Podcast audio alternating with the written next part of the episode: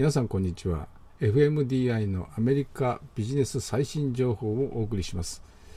この番組はフードビジネスフランチャイズビジネスの事業拡大の専門家としてジョイントベンチャーとアライアンス戦略を駆使し多くの中小企業の事業拡大コンサルタントとして活動中の私坂本がお送りしております、今日のテーマはですねアメリカファーストフードベスト10ということでね10選をお送りをしたいというふうに思います。えー、まあ、アメリカのですね、最新情報ということですね。えー、2021年のですね、えー、チェーンレストランで最も愛されている10のフライドポテトということでね、えー、お送りします。まあ、これはアメリカの調査会社による調査の報告ということですね。レポートされています。消費者はですね、えー、まあ、消費者が最も絶望していると思うフライドポテトを評価しましたということですね。でフライドポテトというのはあハンバーガーの、ね、相棒というような感じですけれども、まあ、調査会社のデータによるとですねパンデミックの間に、えー、消費者が最も欲しがり注文したコンフォートフードの一つだというふうにこう言ってますね、まあ、コンフォートフードというのはですね快適だとかね、まあ、どうでしょうね、ここで言うんだという、このほっとするとかね、そういうような感じなんでしょうかね。えー、というふうに最適なというね部分ですね。で日本の食で言うとね多分、えー、お味噌汁とかですね、えー、それとかおしんことかね、まあ、そういうものと一緒なのかなという感じがしますけれどもね。フライドポテトが欲しくなった時にですね消費者がどこに行くのか。そして彼らが選んだ理由ですね、え、ということを考えてですね、えそのフライドポテトを絶望されたですね消費者の割合ですね、順に10位から1位までですね、ランズク付けが発表されています。その内容をね、え、ご報告をしたいというふうに思います。まあ、あの今日全部はね、ご紹介できないんで、まず今日は10位からあご紹介をしたいというふうに思いますね。え、第10位です。えー、チックフィレというね、フィレサンドのブランドですね。まあ、こういうふうにね、レポートしてます。えファンはチックフィレのですねワッフルフライについて絶賛していると。ワッフルフライというね、え、ポテトですね、え、のフライの仕方です。でチェーンはトップ10です、まあ、最後ですけどね、え、10番ということですけれども、え消費者のですね18.9%が支持してますということです、え単にね、えワッフルフライが美味しいんだというだけじゃなくてねえー、ソースだとか、それからじゃがいもそのものというようなこともね、評価されているということのようですね。えー、2017年にですね、チックフィレは6位になったみたいですね。で、ランクをまあ、ランキングをね、獲得した唯一のチキンチェーンなんですね。チキンのバーガーのチェーンということですね。チキンのファーストフードチェーンということですね。えー、皮付きのワッフルのじゃがいもですね、今申し上げたように、ワッフル型という形です。まあ、日本のファーストフードでもね、ところどころで、えー、この形を使っているとこありますけど、ワッフル型ということです。で、外がカリカリでです、ね、中は柔らかくというなるまでね、カノーラオイルで、えー、揚げてるというポテトフライですね。でちなみにですね、皆さんもあのチックフィレ自体はですね、え、アメリカで行かれた方なんかはね、え、ご覧になったかも分かりませんけれども、このチックフィレのですね、えー、フィレっていうのはあの鶏のフィレ肉のヒレ肉のことですねという意味です。その単語の部分を取って、えー、フィレというふうに言ってます。それともう一つはですね、グレード A という意味も込められているというふうに言われてますね。で、チックフィレのですね、看板商品というのは今申し上げたように、チックフィレサンドイッチですよね。えー、揚げたての鶏肉とですね、ピクルスをサンドしたあ非常にジューシーですね、ふっくらとしたチキンが特徴のサンドイッチだということですね。まあ、これは約日本円にすると500円ぐらいだというふうに言われてますよね。今、アメリカでですね、一番人気のファーストフードチェーンがどこかっていうのはご存知でしょうかね。これ、アメリカのファーストフードチェーンのですね、ブランド親密度ランキングというのがね、えー、毎年出るんですけれども、この1位に輝いた店舗というのはどこだろうかなということです。まあ、もちろんですね、今、このチックフィレの話をしてますんでね、こういう答えはですね、実はチックフィレなんですね。で、チックフィレがですね、こう非常に、要はお客様から最も愛されていると、ね、いう意味ですね。で、え評価されているということです。で、このチックフィレがですね、人気の理由というのは、ね、いくつか挙げられてるんですけどね、一つはですね食事のクオリティが非常に高いというふうにね評価されてますね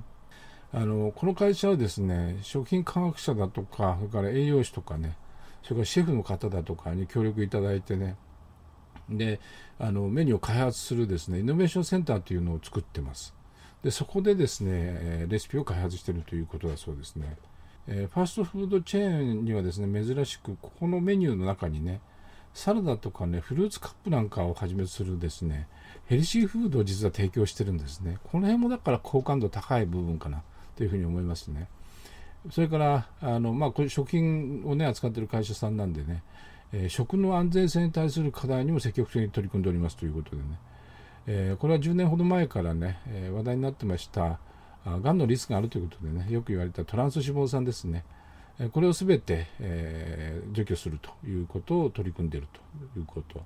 それからすべての、ね、肉の抗生物質ですね。これは食肉の場合って抗生物質の問題って常につきまとうわけですけれどもね、えー、抗生物質を含ま含まないものに切り替えるということでねこの辺もやられているということですねですから、まあ、食ということのねクオリティが非常に高いんだということの評価があるということそれから2つ目はですねファンとの関係性をね深める施策というのを非常に頑張ってやられている会社さんですね。ここはですね。まあそんなことでも有名な会社です。でチクフィレはですね、ファースト100キャンプアウトというこういうイベント実はよくやってるんですね。でそれどういうことかって言いますとね、あの新店がオープンしますでしょ。その前の日です。に、えー、まあアメリカですとね、ほとんど郊外型のお店ですので、えー、駐車場がこうあるわけですね、広い。そうするとですね、そこに、えー、新店のオープン前日にですね、店舗でキャンプしましょうというね、ことやるんですね。で、このキャンプしてくれた人にですね、100人に対してね、1年間無料でチックフィレンの商品が食べられる権利を与えますというね、こういった実はサービスをやってるんですね。まあ、この辺がね、非常にそのお客さんとの関係性というのをね、非常に大事にしてるブランドだなというふうに思いますね。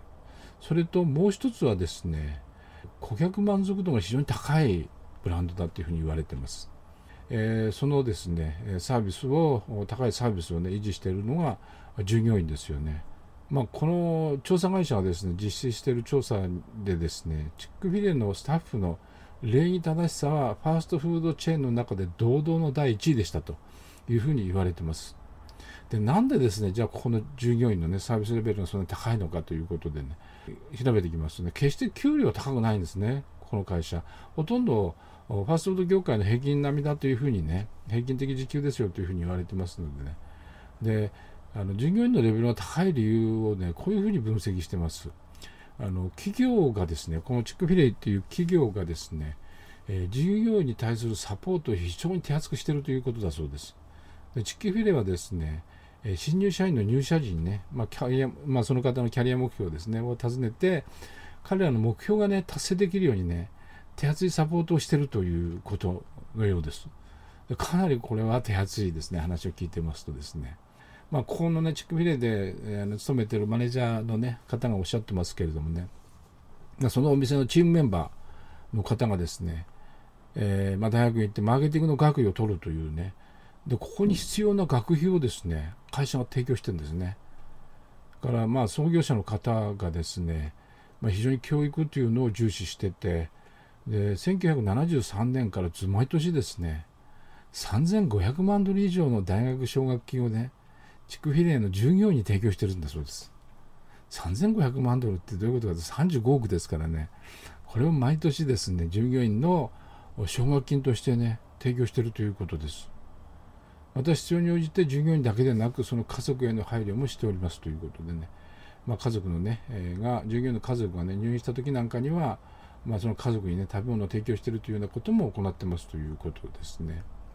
で、まあ、このねマネージャーの方がおっしゃってますけれども、まあ、自分がね大事にされているという実感するとですね従業員のモチベーションは当然上がるんですよということをね言ってますね。でさらにチックフィレではですねま、これは有名ですね。結構いろんなところで報道されましたけれども、すべての店舗で日曜日は実はお休みなんですね。まあ、このあの創業者の方もね、キャッシーさんという方ですけれども、この方も実はレストランで働いたことあるんですね。24時間年中無休の営業してるレストランで働いた経験があるそうですけどね。でやっぱり休暇時非常に大事だよということを言ってますね。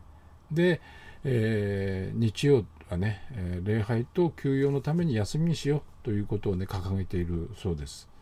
あの非常にねそういう意味ではあ従業員の方をね、えー、大事に考えて働いてる仲間をね大事に考えてるということが言えるのかもしれませんね。まあ、そのことがね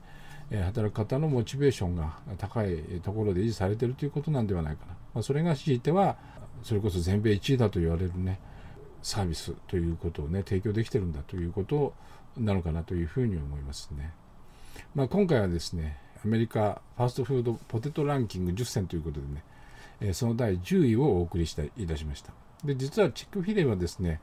今国際的にですね世界戦略をスタートさせてるんですね。で今まではあほとんど国内2000店舗ぐらいあるんですかねあの展開してますけれども世界戦略もね始めてますので、まあ、カナダとかねもうスタートしてるようですから日本にもねいつ上陸するのか